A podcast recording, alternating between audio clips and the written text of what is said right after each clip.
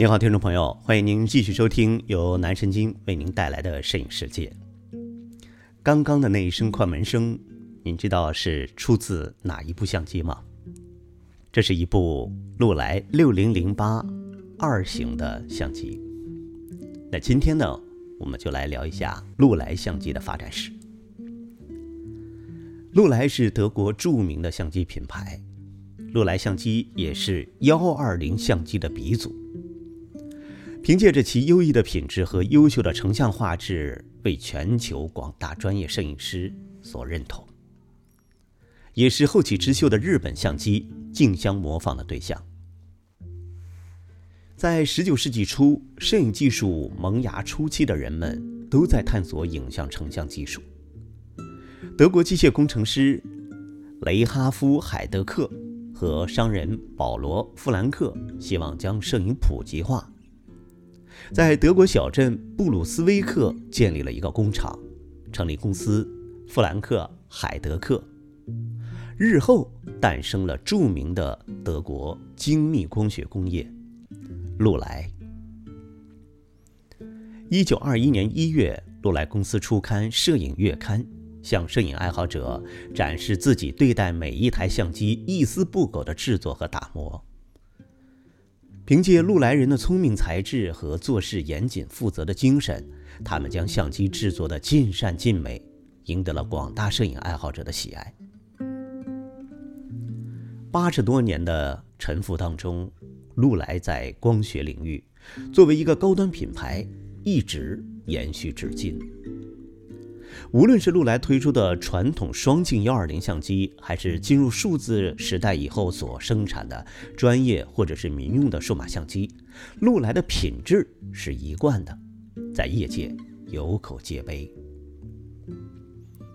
一九二九年由禄来设计以及生产的双镜头反光相机，不但成为专业摄影师的首选摄影器材，也奠定了禄来。在相机发展史上的重要地位，更成为一般摄影爱好者的追捧机型。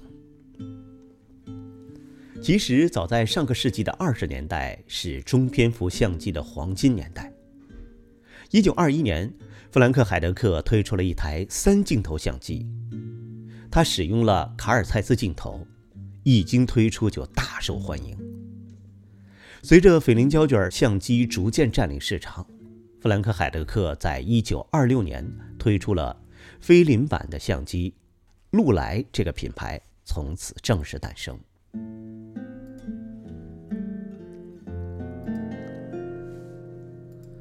与此同时呢，弗兰克·海德克同时也开始着手研究双镜头反光相机的原型。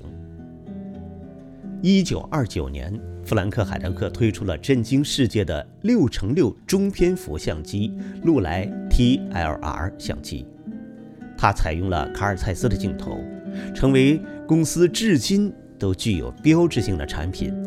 后来被视为是古董大型相机的微缩版本，推出后可谓是一击风行。由于需求过量，弗兰克·海德克需要在短期内聘请人手增产。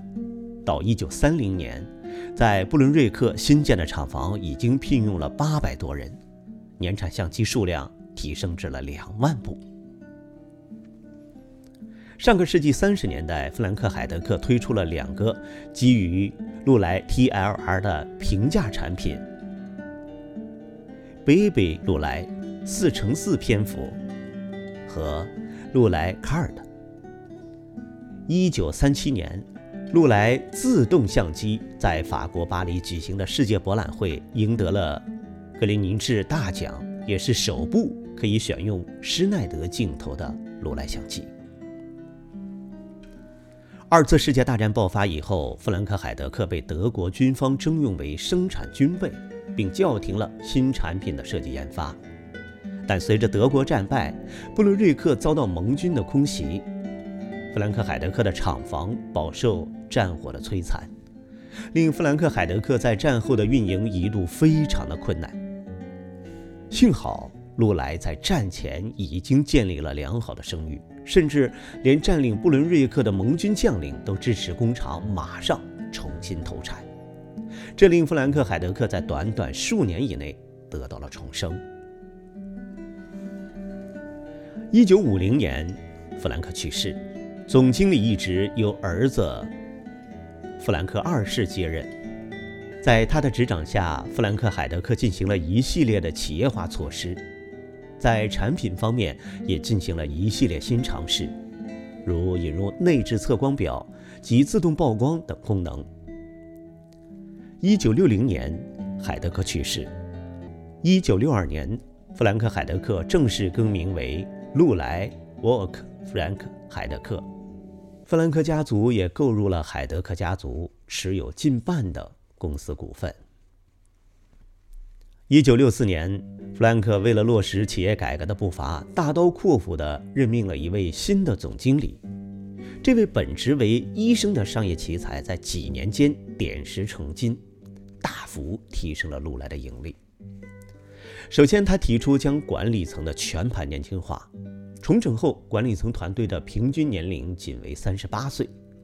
同时减裁了约三百名冗员，为公司节省近七十五万德国马克。还又将每年的研发费用加倍至八十七点五万，并重修破旧的厂房，加速生产的现代化，令产品研发周期由七年缩短至两年。一九六六年，禄来做出了其产品发展史上最重要的尝试，开发了首部。单镜反光相机 S L 六六。同年，由新任职的禄来的产品设计师个人研发的幺三五相机原型得到了经理的赏识，迅速投入市场。入职前，这位产品设计师曾分别向旧雇主莱卡的前身莱兹公司以及柯达推销过这款原型机，但乏人问津。幸好遇到了禄来这位伯乐。在一九六六年德国科隆举行的相机展上，获得了空前的回响。禄来三五从此成为禄来的划时代经典产品，至今仍然是最小型的幺三五菲林机械式便携相机。踏入七十年代，禄来作为相机制造企业开始由盛转衰。那个时候的禄来野心勃勃。积极开发新产品之外，分别还在德国的小镇以及新加坡建立了厂房，并设立了更多的海外售处。一九七二年，更是从蔡司手上并购了一些业务，但是过度的扩张也埋下了日后公司破产的隐患。最终，禄来公司在二零零九年申请了破产。